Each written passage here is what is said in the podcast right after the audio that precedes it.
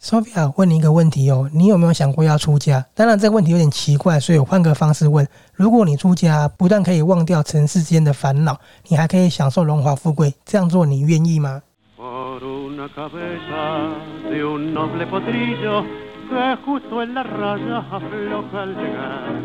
y que al regresar parece decir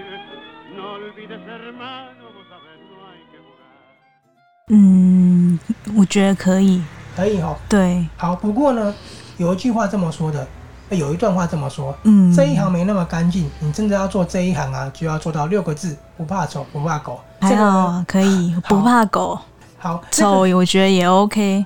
这个呢，就是出自于《出家》这本书了。嗯，好，这本书你还没看嘛？但是对我看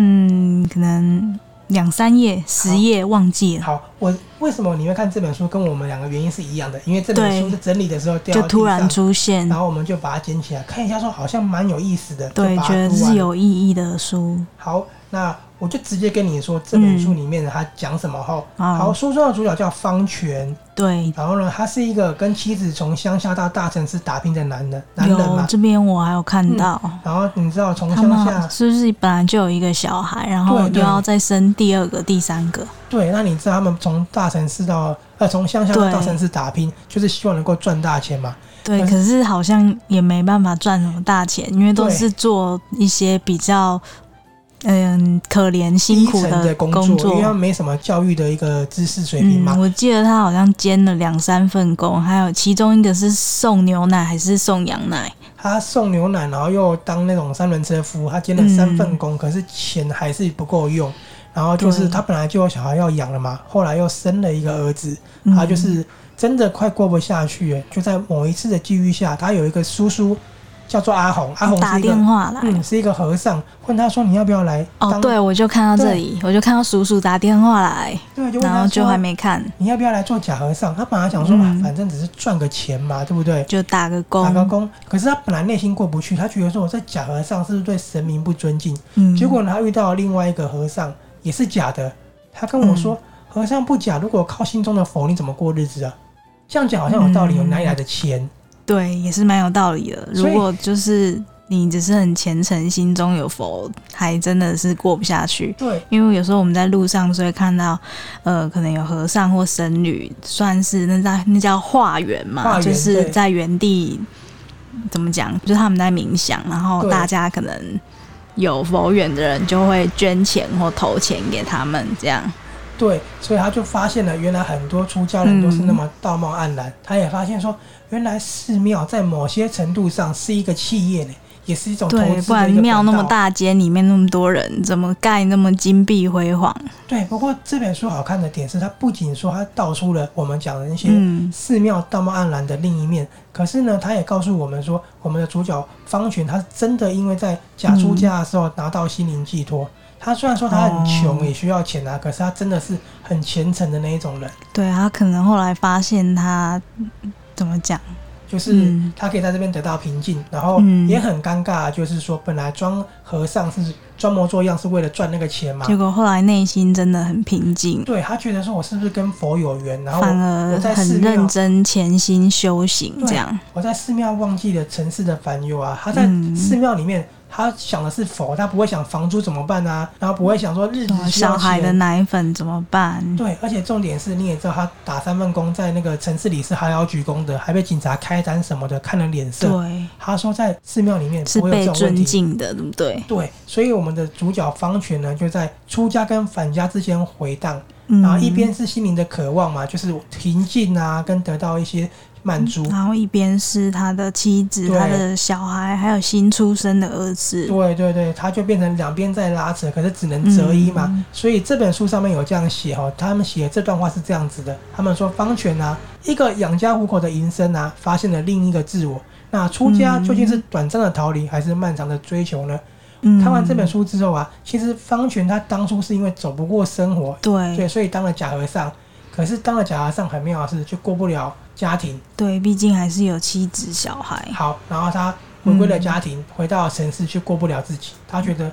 我真的好像还是比较适合在寺庙里面。他可能觉得他自己心里真正想追求的，对，所以很有意思的是，他当初我刚刚有说，本来是为了钱而装模作样，为了钱而剃度，可是因为他们也求子心切嘛，你知道这里面对是中，它是中国的书籍，它也告诉中国所那以种想生儿子，对男尊女卑的一个思维，嗯所以他也为了要生儿子，一直去祈求，一直发愿，他也默默无形之中，嗯他无形之中投入了佛缘，所以假和尚假久了，他居然变成真的了，嗯很有意思。这个本来是你说送牛奶啊、三轮车对夫啊，还有我送记得报我纸好像看到他叔叔帮他剃头的那边，就是一直到他剃头，他才突然有那个真实感。对他本来就是这样子一个外送员，结果嗯现在居然取名了法号叫广进，斩哦，断居了然对居然还有法号对，他斩断所有的依恋了。但是嗯，很有趣的是，他有家庭，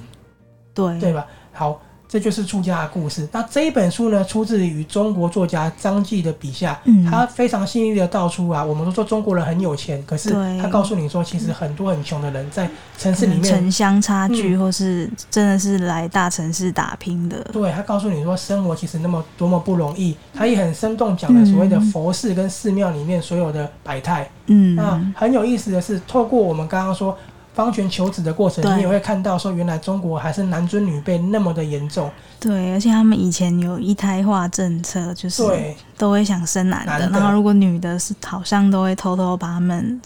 反正就是不哦弄好的死，。对对。那所以其实这个过程你现在看可能觉得不可思议，因为我们在台湾嘛，嗯但是这却就是我们的主角方权为什么他会他是选择经历的经历，对，怎么会选择皈依佛门的这个皈依皈依佛门？不好意 思，的这皈依佛门，对的这个故事。嗯，那虽然说他最后得了平静，不过故事的结果对我来讲蛮开放的，我也蛮期待你看开完之放后的式感觉。结局。因为故事它并没有说他真的有没有成功当了一个住持，嗯不过你可以感觉得到是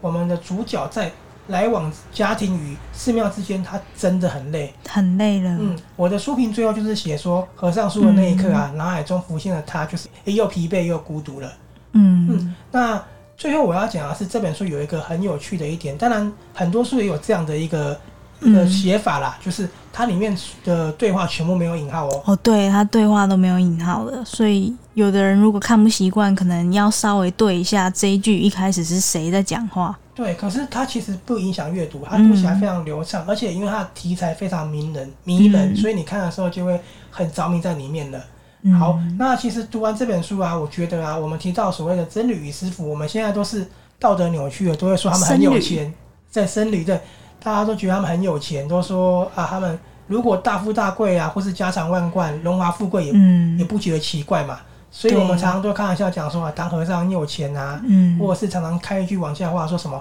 感恩师傅、赞叹师傅。对，因为可能有一些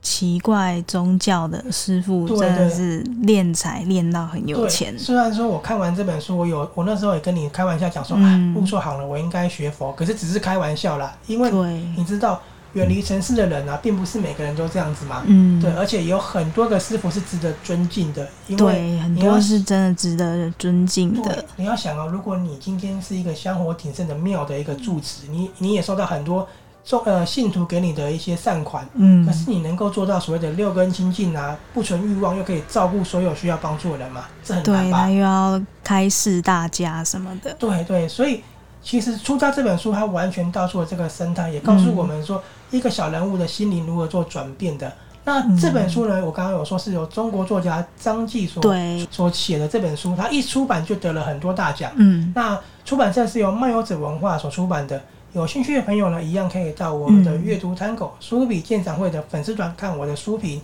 那我们今天就为大家介绍到这里了，我们下次见喽，好，拜拜。